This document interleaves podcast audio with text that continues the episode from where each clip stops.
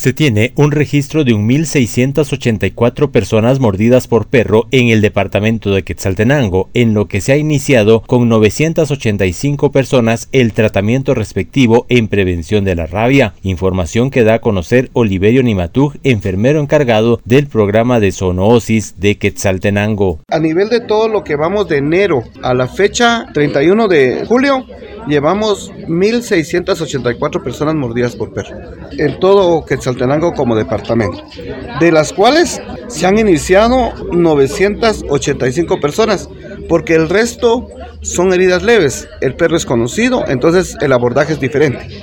Se visita a la persona donde está el perro, eh, viviendo, se observa por 10 días a 15 días si no tiene cambios de comportamiento, cambios de conducta el perro, sigue actuando de esa manera como siempre ha estado como mascota, estas personas no se vacunan. ¿Por qué? Porque el perro se puede observar. Pero cuando un perro es desconocido no podemos correr ese riesgo. Se inicia inmediatamente el tratamiento antirrábico humano dirigido a las personas.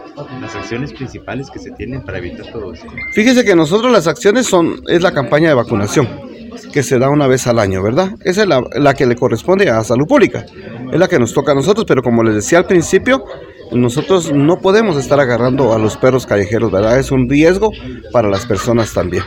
Y les queremos recomendar que cualquier persona que es mordida por un perro, no importa el tiempo que haya sido mordida, por favor busque el servicio de salud más cercano para que le puedan hacer su evaluación y si es necesario vacunarla, se le vacuna y si no, ahí mismo le darán la indicación. Pero no deje pasar las heridas por mordeduras porque pueden ser fatales, ¿verdad? Ustedes saben que la rabia es fatal. Si desarrolla rabia una persona no se puede curar generalmente. Desde Emisoras Unidas Quetzaltenango informa Wilber Coyoy, primera en noticias, primera en deportes.